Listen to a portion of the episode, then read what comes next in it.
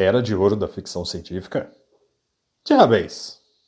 Tá começando mais um Direito e Ficção Científica.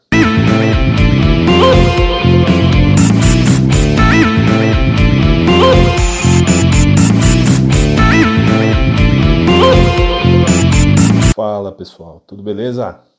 Bom, sejam bem-vindos a mais um episódio do nosso podcast Direito e Ficção Científica, que analisamos as relações de direito presentes nas histórias de ficção científica. A gente tem vinheta, é, tá chique, né? Tá ficando chique o negócio. A gente vai trabalhando aí pouquinho em pouquinho. Eu fiz essa vinheta, mas eu vou mudar em algum momento, tá? Não se apeguem a ela, não. Depois vocês me dizem se ela ficou legal ou não. Beleza. Bom, bora para mais um episódio aí. Eu sou o seu host Felipe Maciel. E Antes de começar, eu queria mandar um abração pro meu amigo Rodrigo Almeida, parça aí que tem me dado um mega apoio na parte operacional para montar um programa bacana para vocês. E também um beijo para minha amiga Aline Convente, que tem sido um anjinho na minha vida. beijão para vocês, galera. Bom, apresentações feitas, beijos mandados, bora começar.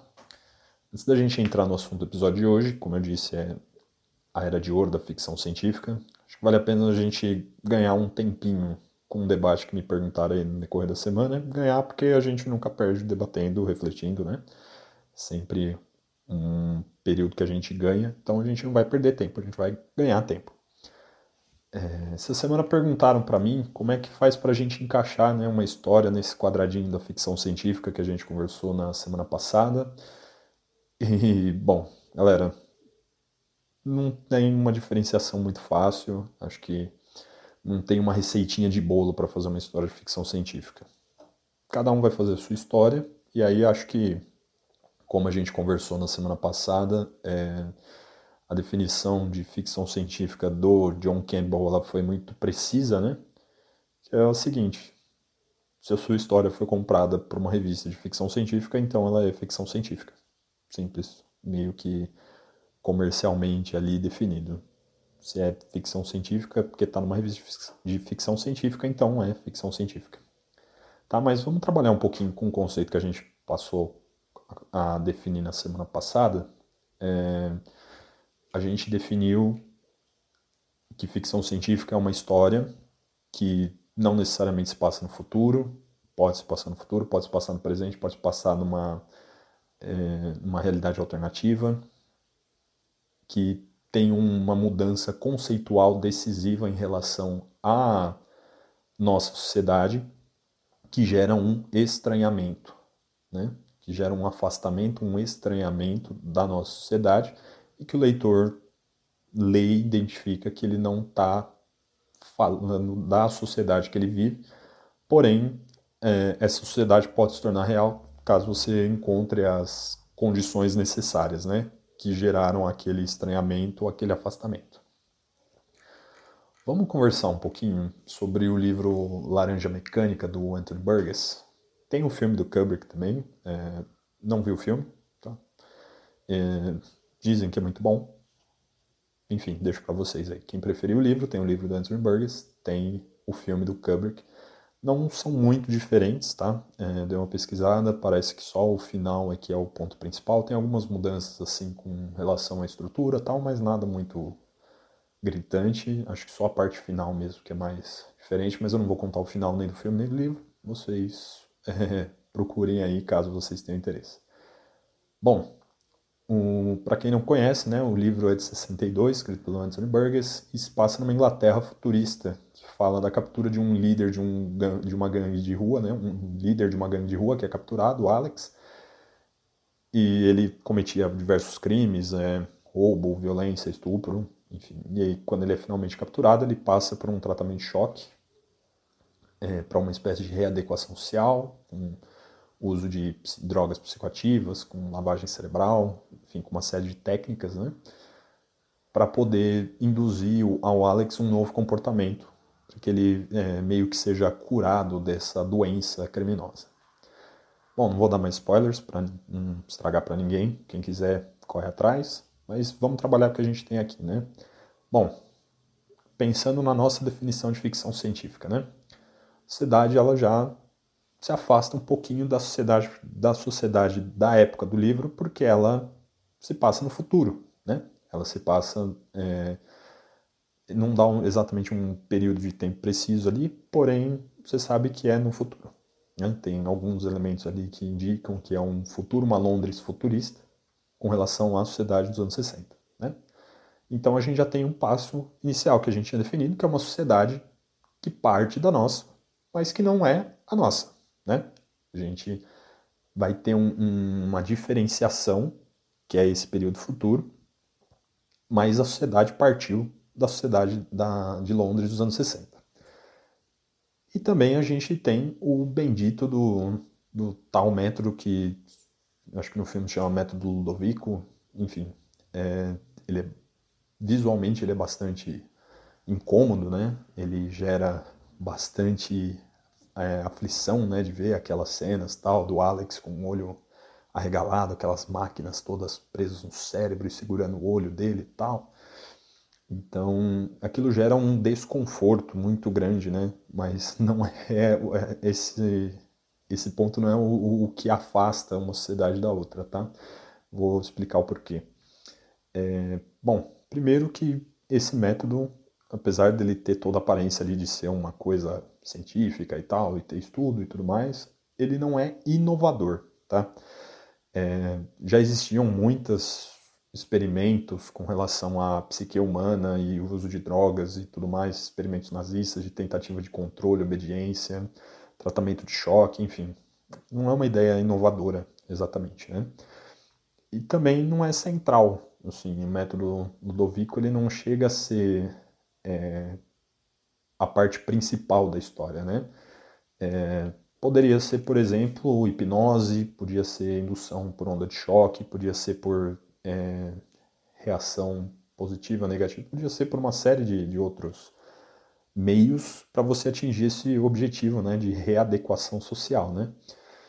Mas o mais importante, a, de fato, a mudança que o Anthony Burgess pensou e que é a verdadeira crítica da obra, está nas consequências do método Ludovico. Né? Será que esse amansamento dos corpos, das mentes para a obediência social, para a dominação do governo, será que isso é realmente desejável? Será que é tão bom assim a sociedade completamente dominada, sem crimes, todo mundo manso? É, essa é a crítica, essa é a parte que gera o estranhamento. Não é um método Ludovico. O método Ludovico ele é incômodo, ele gera aflição mas ele não gera o estranhamento. O estranhamento vem depois, tá bom? E, enfim, a gente tem aí os elementos que a gente definiu, né? A ficção científica, então, ela vai se completar primeiro com a ideia central que causa o estranhamento, que é a, a, uma sociedade que parte da nossa, mas que não é a nossa, e que é, tem esse, essa mudança conceitual que é o amansamento dos corpos, né? o poder do governo em amansar socialmente os corpos e as mentes. Tá? Não está exatamente no método Ludovico em si, mas nas consequências do método Ludovico. Estou falando isso porque assim muita gente veio me perguntar se realmente precisa de tecnologia para ser ficção científica, se dá para fazer ficção científica sem tecnologia, sem ciência, sem esse tipo de coisa. Vamos pegar um outro exemplo? O conto Cair da Noite do Asimov, tá? É, para quem não conhece, eu também não vou dar muitos spoilers, só para vocês se localizarem. É, a gente ainda vai falar dele hoje um pouquinho mais para frente, mas aqui só explicando a história rapidinho. É, a história se passa em um planeta e que tem seis sóis orbitando nesse planeta. Eu não, não sei exatamente como, mas enfim, tem seis sóis no céu e nesse planeta nunca anoitece. Só que, por uma série de fatores, vai haver uma, um alinhamento dos, do, de todos os sóis que vão ficar atrás de uma lua e, pela primeira vez em muitos anos, acho que milhares de anos, vai anoitecer. Né? E a partir daí é, se desenvolve a história com uma certa crítica religiosa, com é, um pensamento ali sobre o questionamento da ciência, sobre a mobilização de massas, sobre fé e crença, esse tipo de coisa. Não tem nada de científico, assim, nossa, uma mudança, meu Deus, uma tecnologia super avançada. Não, é basicamente observação dos astros e cálculos. Não tem nada inovador. E é um conto de ficção científica.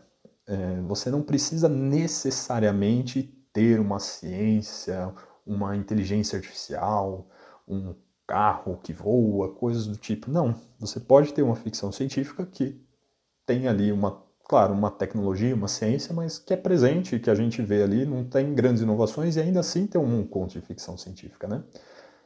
É, vamos pegar agora um outro filme.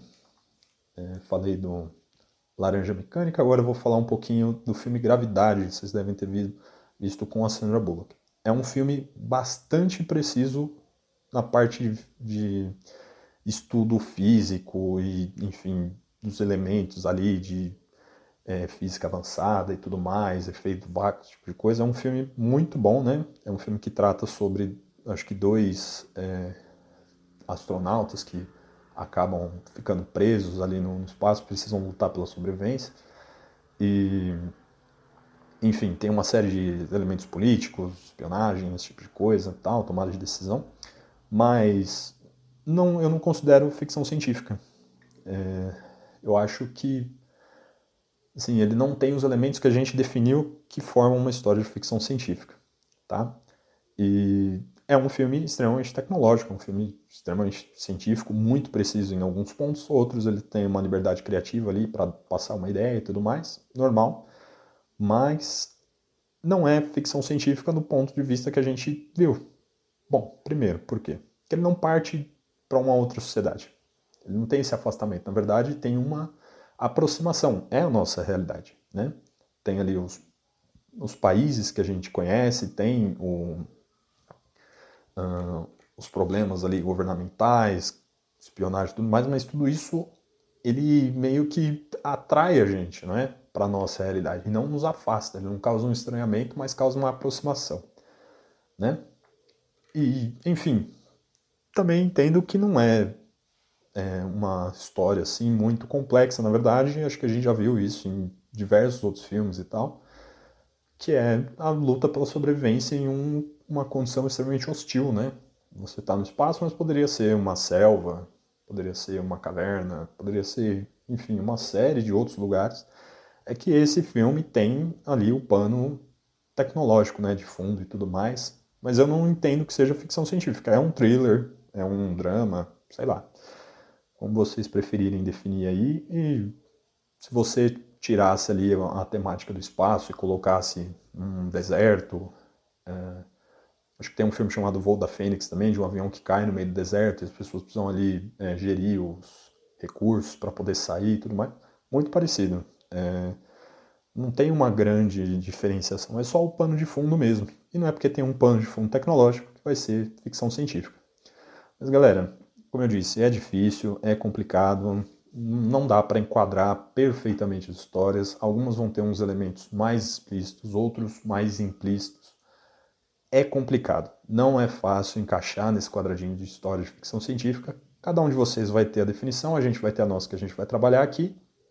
Mas é, eu tenho certeza aí que quem quiser pode vir trocar uma ideia comigo, que a gente vai trabalhando, eu trago aqui alguma novidade ou alguma ideia nova, ou vocês podem fazer crítica, enfim, tá aberto para vocês aí. Quem quiser mandar mensagem para mim, fica à vontade, tá bom?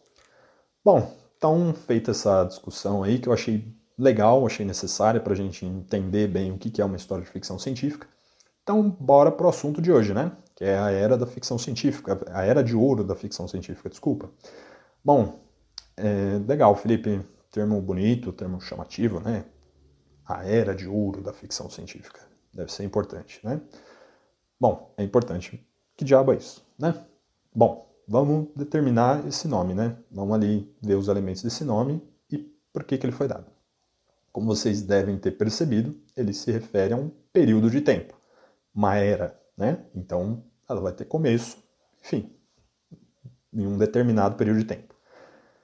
E essa era chamada assim porque ela tinha um grande boom de histórias, de revistas, de editores, de autores, principalmente de dinheiro que fluiu com todos esses elementos, entre todos esses elementos e através desses elementos. Então foi um período em que você tinha muita grana rolando para o mercado de ficção científica, né?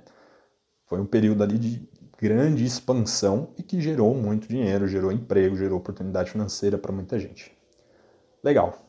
Então, Felipe, certo? A gente está falando de um período de tempo em que houve um boom, uma expansão no mercado de ficção científica. Certo, tudo certo. Mas para a gente definir esse período de tempo que eu falei, a gente vai precisar entender um pouquinho o contexto que levou até esse período, certo? Então a gente vai voltar um pouquinho até o final do século XIX. Né? A gente vai voltar ali em, bem no finzinho do século XIX, em 1896, porque ali surge uma novidade. Antes de eu falar da novidade, vou falar como era antes da novidade você tinha, enfim, publicações, é, jornais, livros, magazines, que eram feitos de um papel chamado glossy. Né? Era um papel chamado glossy ou sleek paper, que era um papel mais caro e brilhoso na produção dessas obras, né? que, se a gente for pensar, acho que corresponderia aos chamados Penny Dreadful. Vocês já devem ter ouvido falar de um, uma, um seriado muito bom chamado Penny Dreadful, é, que faz referência a essas histórias do final do século XIX. Na verdade, não é bem final, mas, enfim, no nosso contexto ali, é do final do, do século XIX, que eram chamadas de Penny Dreadful porque elas eram consideradas ruins, populares e tudo mais, meio prosaicas, mas custavam um penny, né? Que é o menor valor de moeda na Inglaterra, tá? Mas voltando, a gente tinha esse papel chamado Glossy Sleek, até que em 1896 a gente tem uma novidade, que é o lançamento da revista Argosy, que era focada em histórias de ficção. Existiam outras histórias e revistas, como eu disse, as Penny Dreadful, que tratavam de ficção, porém, ela trouxe a novidade de ser feita através, é, ser feita com folhas produzidas através da polpa da celulose, tá? Que inaugurou uma tradição chamada pulp, né? Conta da polpa da celulose, pulp, em inglês, que vai gerar o gênero Pulp Fiction. Vocês já devem ter ouvido falar também em um filme do Tarantino chamado Pulp Fiction, que acho que no Brasil ficou traduzido como Tempos de Violência ou alguma coisa assim, e que faz referência, é, o filme, né, faz referência a essas histórias que eram mais populares, né, até ali a década de 50, né, mas enfim, o importante para a gente é que essa literatura de ficção científica ela vai se originar nessa cultura do Pulp Fiction, tá? Ela vai ter início nesse contexto de um, uma nova produção, é, uma nova forma de produzir papel que é mais barata, mais acessível, e a partir daí você tem uma popularização dessa Pulp Fiction que vai levar até a, a, as histórias de ficção científica que a gente está tentando chegar, certo? Só para vocês terem uma noção de preço, tá bom? É, algumas revistas de Pulp Fiction e tudo mais eram vendidos por 10 ou 20 centavos de dólar. Isso em 1920, tá? Em 1920, 20 centavos de dólar teria o mesmo poder de compra hoje de 2 dólares e 70 centavos. Então, para vocês terem uma noção aí do quanto custava na época, o quanto isso valia na época comparado com hoje, tá? Então, essas revistas que eram vendidas a 20 centavos de dólar em 1920, se fossem vendidas hoje em 2021, só levando em conta a inflação, é, teria um poder de compra ali de 2 dólares 70, então seria mais ou menos isso, 2 dólares 70, tá? Bom, enfim, a gente estava lá no, no, fim do século XIX, quando a gente tem um lançamento da Argosy, que é uma nova revista em pulp, né, em folhas pulp. A gente vai para 1926, tá bom? Quando um editor americano chamado Hugo Gernsback lança a revista chamada Amazing Stories, que é considerada a primeira pulp magazine dedicada para ficção científica, tá bom? É, já existiam histórias de ficção científica que eram publicadas antes em outras revistas, porém foi nesse ano que o Hugo Gernsback entendeu que havia um público que justificasse a criação de uma revista mensal sobre o tema, tá? Então, é, a partir de 1926, você tem ali Amazing Stories, que foi a primeira revista a tratar especificamente da, da ficção científica. E aí, conforme uma revista aparece e faz sucesso, era muito comum na época brotarem várias clones, né? Eles chamavam de clones, assim, que eram revistas da mesma temática, né? Então você vai ter a, a acho que era Wonder Stories, enfim, uma série de outras revistas que também tratavam de ficção científica.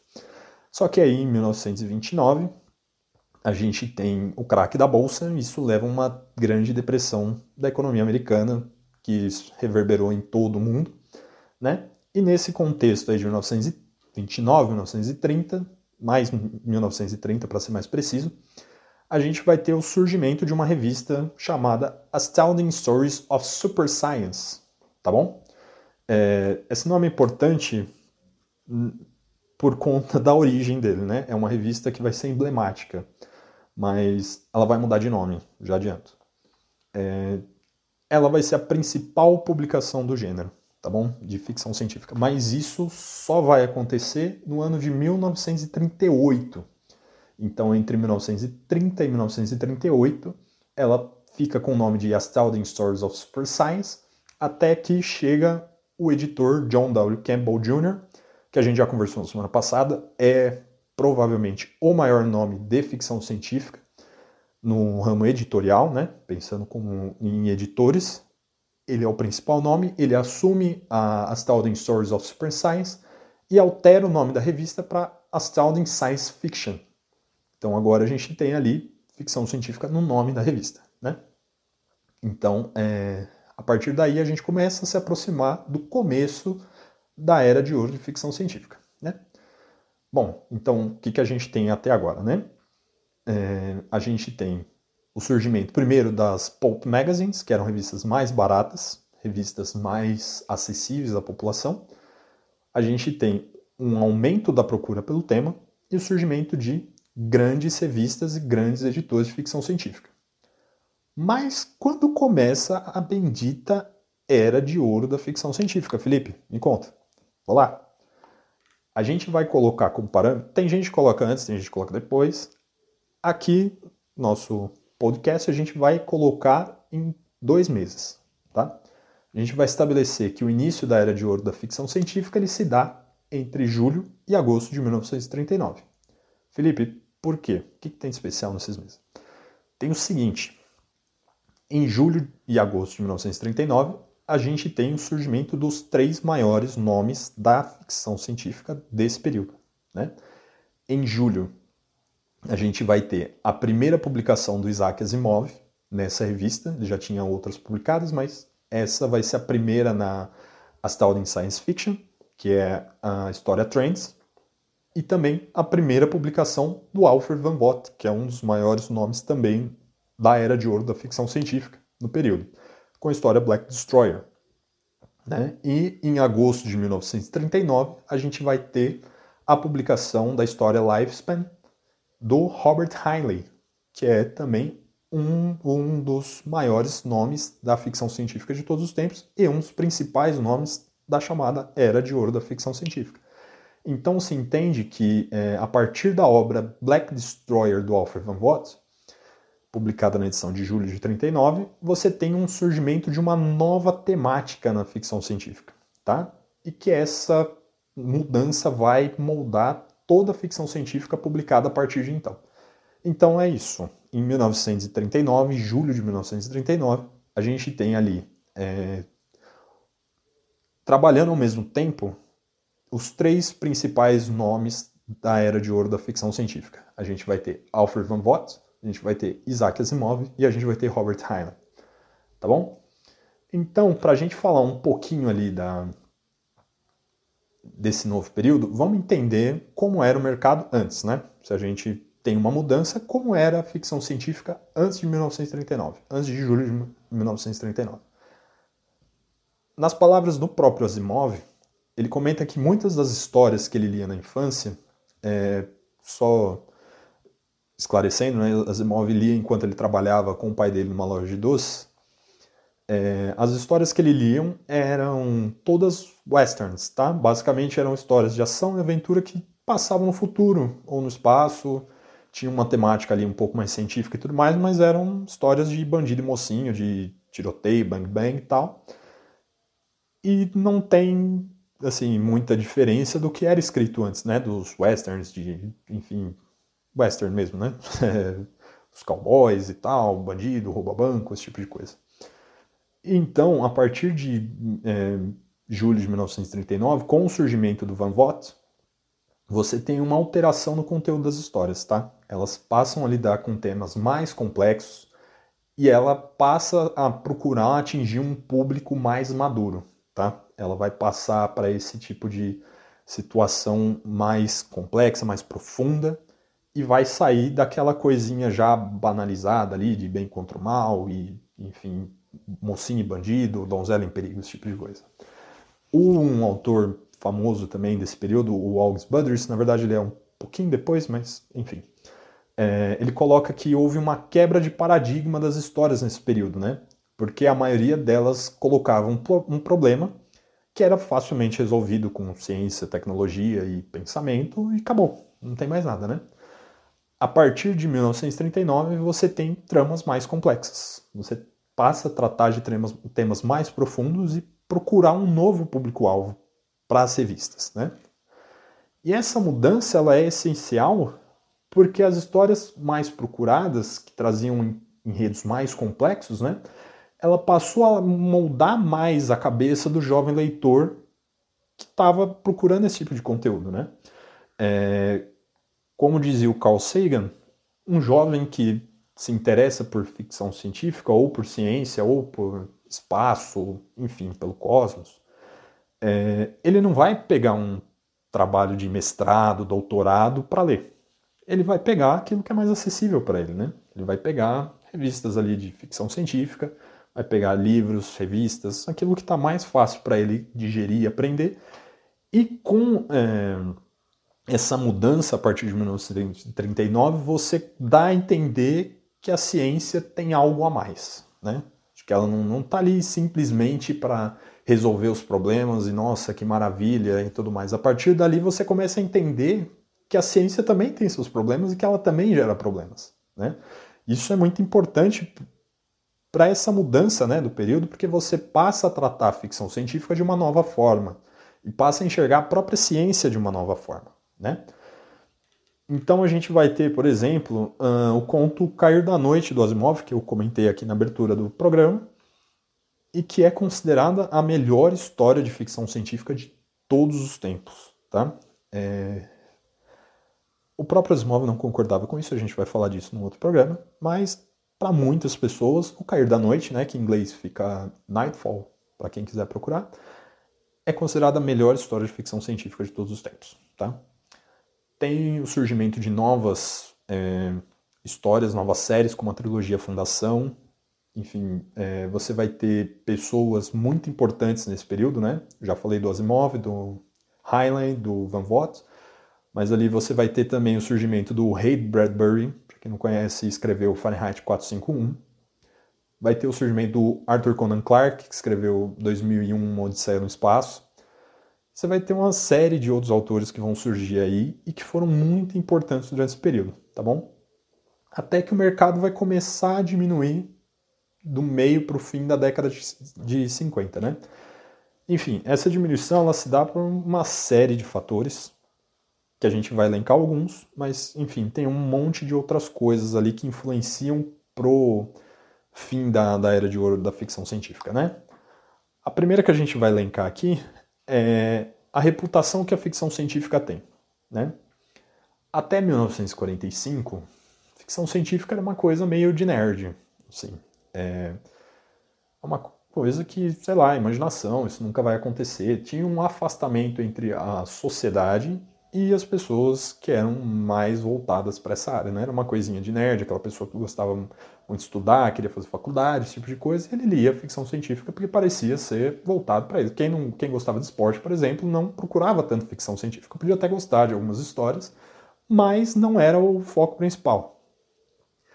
Só que em 1945 a gente tem o triste lançamento das bombas atômicas de Hiroshima e Nagasaki. E esses, essas duas bombas, esse evento, fez com que o público geral, não só o ligado à ciência, mas o público em geral mesmo, tivesse interesse em procurar revistas de ficção científica e entender melhor, porque aquilo, claro, como eu disse, quem está começando a, a, entender ciência não vai pegar um, um, mestrado, não vai pegar um doutorado, não vai pegar um artigo científico, vai pegar aquilo que é mais fácil para ele. Então as pessoas voltaram os olhos para a ficção científica, né? Como dizia o Asimov, a, a ficção científica passou a ser respeitável. Antes ela não era, mas com o lançamento das bombas atômicas, as pessoas queriam entender o que, que essa bomba podia fazer de fato. E começaram a procurar histórias voltadas para entender esse anseio, né, de meu, o que, que vai acontecer e tudo mais, o que está acontecendo, e as pessoas procuravam conhecimento também nas revistas de ficção científica, né. É, enfim, acho que um marco principal dessa mudança é quando Robert Heinlein ele publica uma história inteira no Saturday Evening Post, que era um periódico de grande é, aceitação e bastante circulação, e ele é, não era pulp, ele era glossy, tá? Ele era assim uma revista um pouco mais sofisticada para um público um pouco mais seleto e tudo mais. E ele tem histórias de ficção científica publicadas integralmente nessa publicação. E o Asimov disse que aquilo foi um choque muito grande para ele, porque ali ele entendeu que a ficção científica virou outra coisa. Né? Falou, opa, peraí. Antes eu escrevia para uma galera, agora eu estou escrevendo para um povo mais seleto, estou escrevendo para um povo diferente. Acho que alguma coisa está mudando aí. Segundo, foi a mudança das histórias em si, né? Uh, a gente, antes de 1945, tinham histórias que eram mais livres, né? As pessoas tinham mais liberdade, as pessoas é, eram mais, como nos termos das imóveis, eram mais loucas, assim, né? Escreviam sobre diversos temas e pensavam muito mais e tudo mais. Só que depois das bombas atômicas, sim, muita gente passou a focar no Departamento de Energia americano. Como muita gente procurava, os editores queriam histórias que envolvessem é, energia nuclear, que envolvessem o governo americano e a parte de energia para a produção de novas bombas e tudo mais. E aí os autores passaram a escrever esse tipo de história para poder vender, né? Que tinha um, um tema mais voltado para a guerra, um tema mais pessimista, né? Do, com relação à, ciência e tecnologia, né? Aquilo causou um choque muito grande. As pessoas passaram a procurar mais sobre as desgraças que poderiam sobrevir por conta das bombas, né? E o que poderia acontecer se novas bombas explodissem. E o Asimov ele comenta que aquilo ali foi muito não asimoviano para ele, né? Porque ele era uma pessoa muito criativa e aquilo acabou ficando meio pesado para ele. Ele nunca foi uma pessoa pessimista com relação à tecnologia e tudo mais, então aquilo foi meio que deixando ele chateado com o mercado de ficção científica. E eu estou fazendo esse gancho para poder puxar para terceira, né, para o terceiro motivo, né? Que a gente tem uma encolhimento do mercado de ficção científica nesse período, né? Que é a debandada dos autores, assim, dos principais autores, né? Para novos temas, novas publicações. E isso acabou diminuindo a procura por esse mercado, né? Porque quando você tem um autor consolidado, muitas pessoas passam a procurar o autor, né? E não a publicação. Então, se você tem uma mudança dos autores para outros, é, para outros modos, né? Ali para outras para outros meios, novos formatos, você acaba perdendo esse mercado porque as pessoas acabam seguindo o autor e não a publicação. Né? É, a partir de 1945, o Robert Heinlein ele vai alterar a escrita dele para temas mais politizados, principalmente depois da bomba atômica, ele vai fazer uma análise da vida dele, né? E vai passar a escrever sobre temas que façam mais críticas sociais o Asimov ele vai abandonar completamente a ficção científica, tá? E ele vai passar a escrever é, livros voltados para a juventude sobre ciência. Então ele vai tentar fazer com que o jovem se interesse por, por ciência e não só por ficção científica, né? E você tem também a concorrência com é, outros meios como os livros, ascensão do cinema, é, televisão que estava começando também enfim, uma série de outros meios ali que passam a competir com as revistas e que são mais palatáveis, né? Acho que, bom, enfim, não sei o que eu estou falando, mas muita gente prefere assistir a uma série a ler um livro. E isso não é de agora. Muitas pessoas preferiam assistir séries televisivas ou ir ao cinema a ler um livro. E isso diminuiu a procura pelas revistas, né? pelas chamadas pulp magazine de ficção científica, até porque você tem ali muitos filmes. Você já tinha já em 1928, por exemplo, o surgimento de Metrópolis, que é um, um marco né, do, do expressionismo alemão e que foi um filme de ficção científica que, enfim, gerou muita comoção e tudo mais. E você vai ter o aumento dessas novas mídias fazendo com que a revista de é, ficção científica acabe ficando menos procurada. E algumas pessoas incluem também o surgimento de mulheres escritoras na ficção científica. Né? A gente pode citar a Joanna Russ, a gente pode citar a Jet Mary, que passaram a escrever ficção científica também, e muita gente indica que isso foi um dos marcos também do fim de ouro da era o fim da, da era de ouro da ficção científica, porque ela era 100% masculina. Tá? Então, quando você tem o ingresso de mulheres na, nas publicações de ficção científica, as pessoas entendem que ali também é um indício de que estava mudando, as coisas estavam começando a mudar, que essa chamada era de ouro está decaindo. Né? É, a gente vai falar sobre participação feminina em outros episódios, tá? Eu vou trazer algumas convidadas, vou tentar conversar com elas, para elas virem conversarem com a gente sobre o assunto. Mas por enquanto só a gente vai ficar nesse ponto, tá? De que uh, houve o ingresso de mulheres no mercado editorial de ficção científica e que isso indicava que aquela era passada, que era predominantemente masculina, com um grande boom e, surgimento de revistas, de editores, de autores e tudo mais, estava começando a decair, né? E se a gente começou a era de ouro de, da ficção científica. Com o surgimento da Astounding Science Fiction, a gente vai fechar a era de ouro da ficção científica também com Astounding, tá? É, em outubro de 1960, a gente tem a alteração do nome Astounding Science Fiction para Analog Science Fiction in Fact. Tá? Esse é o nome que permanece até hoje, a revista ainda está em publicação desde 1960 até hoje, quem quiser procurar, acho que tem o site e tudo mais, só jogar no Google. Mas a gente abriu com o surgimento da Astounding Science Fiction e com o fim da Astounding Science Fiction, a gente tem o fim da era de ouro da ficção científica. Quem está colocando esse fim? A gente aqui no programa, tá? Não é acadêmico, não é nada. É, a gente está determinando esse fim aqui porque para mim parece fazer sentido, porque ali mostra que a principal revista de ficção científica da época, que marcou toda a era de ouro, também mudou.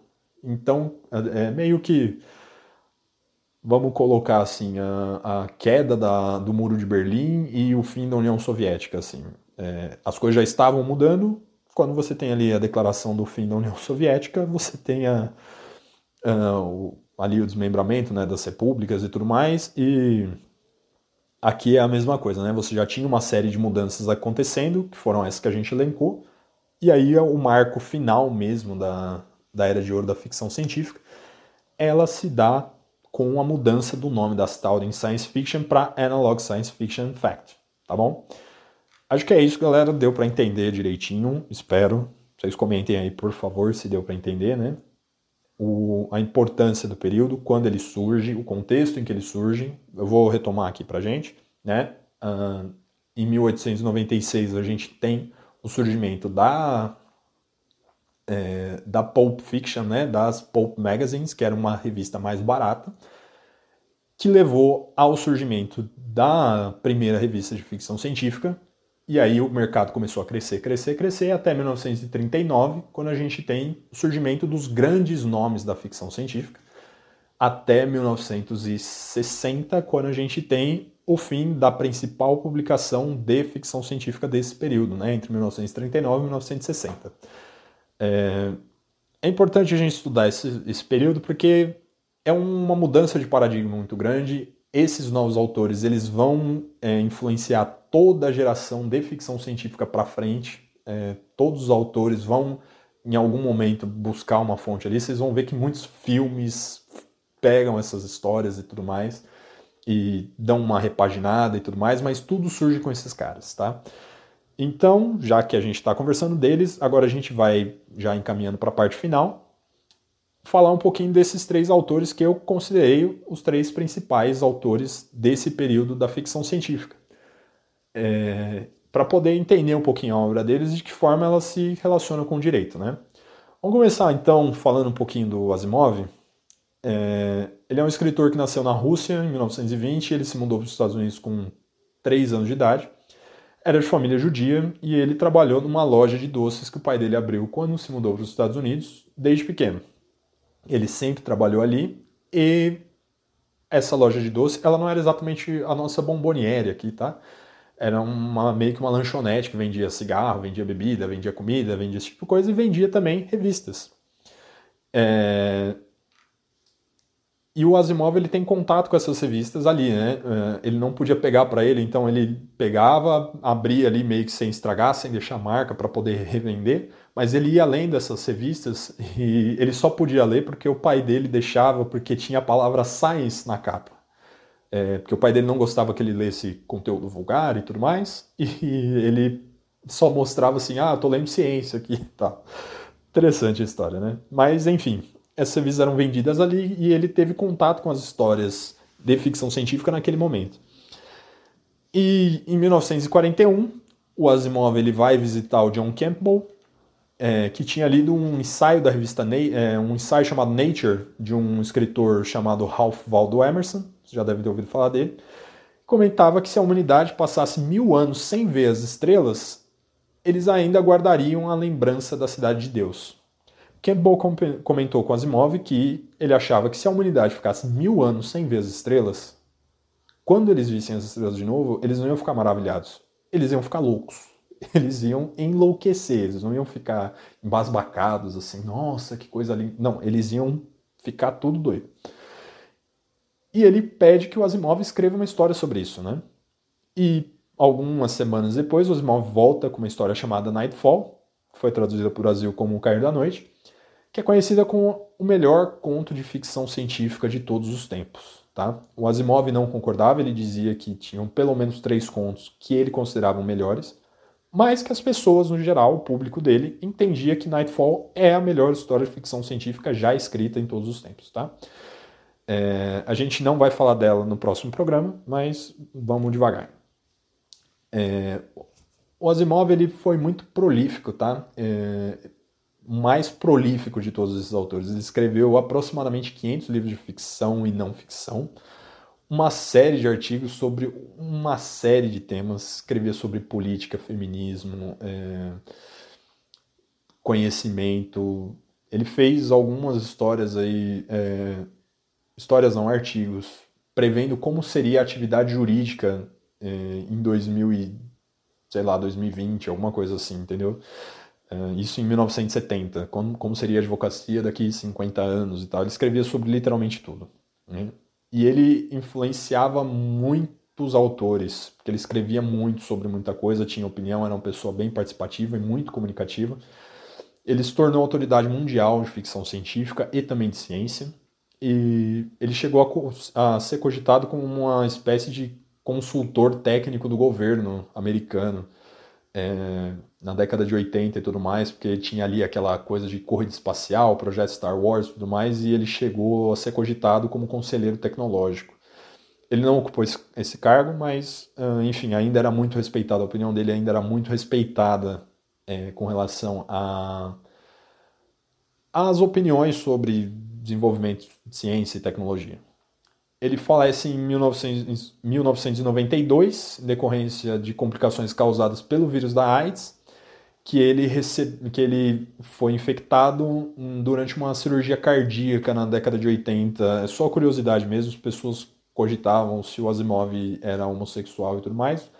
Ele não tinha problema com isso, mas ele não era. Ele foi infectado é, por uma cirurgia cardíaca em 1980 e a família acabou não comentando com ninguém por conta do medo que eles tinham né, na época, né, tinha muito preconceito e tudo mais, então eles foram aconselhados pelos médicos a não revelarem uh, que o Asimov tinha contraído o vírus da AIDS. Mas enfim, é, foi um, um, grande gênio aí, o mais prolífico dos autores. Né? A gente vai falar agora também de um outro autor, né, que, enfim, é bastante conhecido, no Robert Heinlein, né, nasceu em 1907 nos Estados Unidos, serviu ao exército americano entre 1925 e 1934, quando ele teve que abandonar o exército por conta de uma tuberculose que ele contraiu.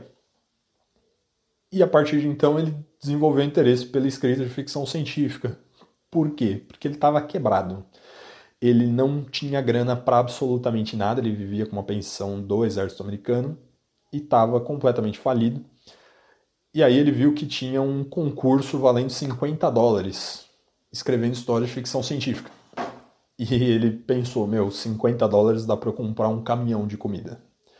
Eu vou escrever. E ele acabou escrevendo uma história chamada Lifespan, que a gente comentou, que foi vendida para é, Astounding Science Fiction em agosto de 1939, só que ela foi vendida por um valor muito superior ao prêmio do concurso, tá? E desde então ele não parou mais de escrever. Aí você tem em 1945 o lançamento das bombas atômicas em Hiroshima e Nagasaki, e ele passou a se, a se interessar mais por conteúdos políticos, por fazer críticas sociais através das suas histórias. E aí isso acabou se refletindo também na, na, na ficção dele, principalmente na ficção científica, e ele acaba se tornando uma, um ícone da cultura. Eu não sei se ali é beatnik ou se é hippie, enfim, mas ele vira um ícone dessa contracultura, desse questionamento e tudo mais. E o ápice disso aí é quando ele escreve Estranho uma Terra Estranha, tá? Que em inglês é Stranger in a Strange Land, isso, acho que é isso. Mas, enfim, é, também tem uma outra obra dele chamada The Moon's a Harsh Mistress. Eu não sei se essa obra foi traduzida para português, tá? Então, estou falando em inglês, eu não sei se foi. Porém, ele teve muito apoio também da comunidade libertária que estava surgindo ali nos Estados Unidos e tudo mais. E ele acabou virando um, um símbolo ali de contracultura, de questionamento social e tudo mais. Ele permanece até hoje como o único autor que ganhou quatro vezes, quatro vezes o prêmio Hugo, tá? É, vocês devem conhecer a tríade, prêmios Hugo, Nebula e Philip K. Dick, tá? É, são os principais prêmios aí da ficção científica também. É, mas ele foi o único autor que ganhou quatro vezes tá, o prêmio. E ele vai falecer em 1988 por conta de um enfisema pulmonar que ele teve. E por último, nem por isso menos importante, menos conhecido, mas não menos importante. A gente tem o Alfred Van Vogt, tá? É, ele é um escritor canadense, nascido em 1912. Ele trabalhou como motorista e vendedor de jornais na juventude, enquanto ele escrevia, não contava para ninguém, era uma coisa secreta dele trabalhava, mas escrevia também. E em 1938 ele escreve para Astounding, mas ele foi rejeitado. Ele escreve em 1938 a primeira história para o Campbell. O Campbell não gosta da história que ele escreveu, porém encoraja o, o Von Vogt a continuar escrevendo. Em 1939 ele escreve uma história inspirada na Viagem do Beagle, que é um livro do Charles Darwin, vocês devem conhecer. E essa história se chama Black Destroyer inaugurou a chamada era de ouro da ficção científica, né? Que a gente conversou hoje. Então essa foi a primeira história que mudou todo o paradigma da ficção científica até então. É, ele era alvo de críticas positivas e negativas, acho que a maioria era, porém ele era mais alvo de é, críticas negativas porque a escrita dele era muito é, diferenciada e ele foi muito estudado pelos surrealistas, sobretudo na França, né? Amavam a obra dele lá na França, né? Principalmente surrealistas, porque elas tinham um, um, um quê de sonho ali, não tinha uma linha temporal muito bem definida e tudo mais. E as histórias dele eram chamadas de fix-up novels, que na verdade são histórias formadas através de contos que não foram publicados juntos. Poderia ter sido publicados juntos, mas ali são várias historinhas que encaixam na mesma temática e acaba criando uma novela gigante. Para quem não é da ficção científica, quiser entender, já deve ter lido Decameron, que é, é do Boccaccio? Enfim, esqueci, mas é, eu estou improvisando aqui, essa parte eu lembrei agora. mas, enfim, é, é uma uma espécie de fix-up novel ali, que você tem vários contos que não são interligados diretamente, porém tratam da mesma temática, tá? Ou do mesmo momento, enfim. E o Van Vogt escrevia muito isso. É, ele tinha uma técnica de escrita que ele acordava, ele escrevia os próprios sonhos, tá? Ele sonhava com a história, acordava no meio da noite, duas, três vezes para escrever, para ele não perder as ideias, tá? E por isso ele foi muito procurado, muito lido e muito admirado pelos surrealistas, sobretudo na França. E ele também era muito admirado pelo Philip K. Dick, tá? Era um grande fã das histórias do Alfred Van Vogt. E a gente vai ver que o Philip K. Dick também é um dos maiores escritores aí de ficção científica de todos os tempos e vai se pautar muito naquilo que o, Van Vogt escrevia. É, ele entrou com um processo judicial contra a 20th Century Fox, vocês devem conhecer aí, faz uma série de filmes, é uma gigante do, do cinema americano, por plágio do roteiro do filme Alien, né? Manja aquele monstro com a língua que sai, e aí a língua tem uma língua, enfim. é, ele ganhou o processo, ganhou 50 mil dólares de indenização e tudo mais, porque é, eles roubaram a história de um dos contos do Van Vogt, se não me engano, tá no próprio Black Destroyer, uma das histórias, enfim, é, que ele pega ali tudo mais, eles pegam, adaptam e o Van Vogt acabou processando e ganhando. Ele falece em 2000, vítima do Alzheimer. É, enfim, morreu relativamente recentemente, aí 20 anos, viveu bastante. Também, assim, não é um dos autores mais conhecidos pelo público, porém ele é muito importante porque para muita gente ele abre a era de ouro da ficção científica e é muito importante a gente conhecer a obra dele. Bom, galera, como vocês viram, hoje eu falei pra caramba, né? Acho que deu para apresentar bem o tema aí para vocês. Acho que deve ter ficado claro. Eu tentei ser mais profundo, porém retomar sempre que possível aí para trazer é, a informação de volta para a gente não perder o fio da meada, tá? Eu espero de coração aí que vocês tenham gostado da, do programa de hoje. Eu fiz com bastante carinho. Queria que vocês entendessem bem esse período para a gente poder estudar as histórias, tá bom? É, a partir de então, de acordo com a nossa estrutura de, de podcast aqui, a gente vai estudar nas próximas três semanas uma obra do Asimov, uma obra do Heinlein, uma obra do Van Vogt, tá?